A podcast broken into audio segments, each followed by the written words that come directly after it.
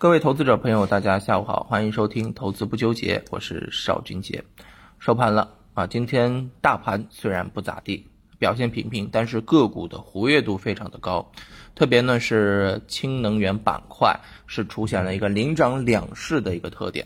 那大家想一想，其实氢能源这个板块的话，你要给它算分支，它又是属于相关的啊新能源汽车板块，它其实也还属于碳中和的。整个分支，我们要知道啊，碳中和这个板块呢，啊，我们一直在盘面当中活跃，对吧？那么如果当中的一些重点放向了整个氢能源分支的话，那么市场又有了一个炒作的突破口，而碳中和这个方向呢，又有延续性，是不是啊？何乐而不为？这是一个几赢的啊板块。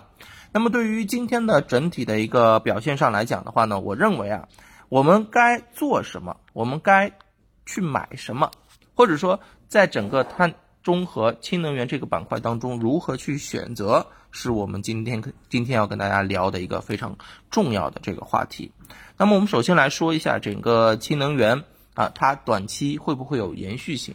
它如果只要报上啊碳中和的这个概念的话，它的延续性就是有保障的。不过呢，我更倾向于用数据说话。其实呢，氢能源这两年呢，应该来讲在盘面当中是。持续活跃，每年都有一个活跃的时间，是吧？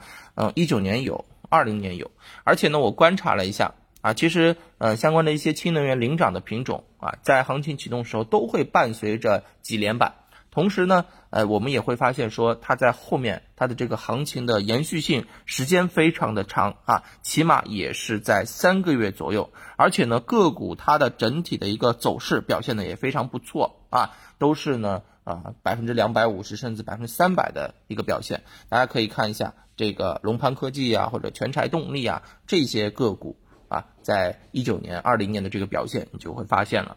那么对于整个氢能源来讲的话呢，其实它是非常重要的一个清洁能源的分支，它其实被誉为二十一世纪能源的一个终极目标啊，或者说是终极能源。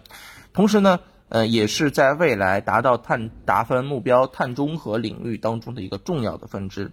那么，其实呢，早在嗯二零年十月份的时候啊，最近的新能源汽车产业规划当中啊，是二一年到三五年的这个规划当中呢啊，氢能源也是啊明确的被列为了一个重要的发展方向。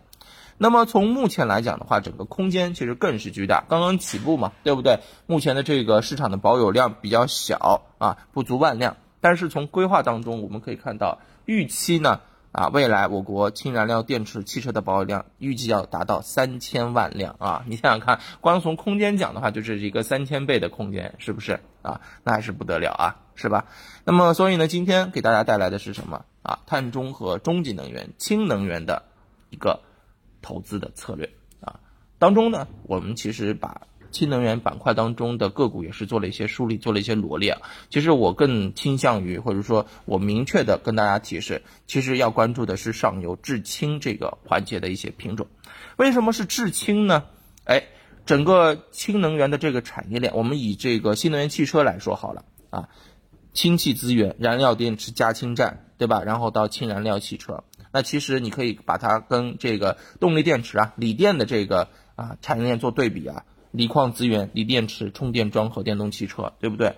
那么在锂电这一条线上面，大家知道已经发展了很久，从二零一二年其实就已经开始发展了，对不对？那么九年的时间，哪个板块涨得最多呢？哎，就是锂矿资源板块，锂矿资源的个股龙头个股涨了一百倍啊。锂电池涨了二十五倍，充电桩涨了二十五倍，电动汽车也只涨了二十倍，对吧？那你肯定要做做上游的这个锂电材料啊，是吧？选股选龙头，做股做上游啊，是吧？那么你想当时的这个赣锋锂业啊，你把它从一二年的这个表现拿出来之后，你就会发现，哎呀，哇，真的出现了这么大的一个涨幅，一百倍啊！啊，原来才一块多毛钱啊，是吧？你现在多少钱了，是吗？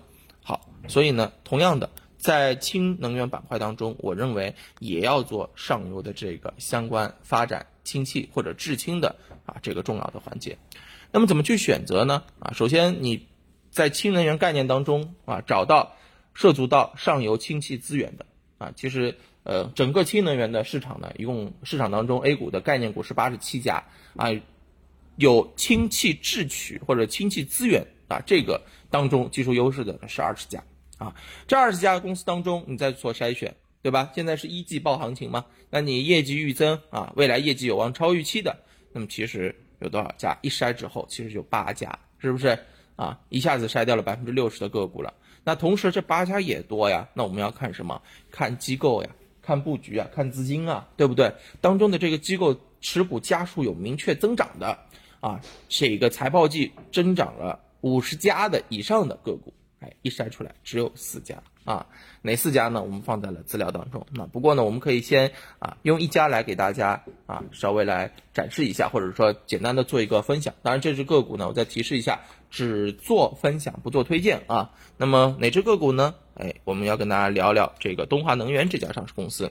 你看，它其实从技术形态上面来讲啊，也是沿着趋势线在不断往上，而且每一次回踩企稳后面都创阶段性的新高，对吧？第一次回踩企稳创阶段性新高，第二次回踩企稳也创阶段性新高，那么现在又是回踩企稳了，那后面创阶段性新高的概率是不是比较高？对不对？从技术形态上面它就有参与的一个优势。那么另外从产业上面来讲。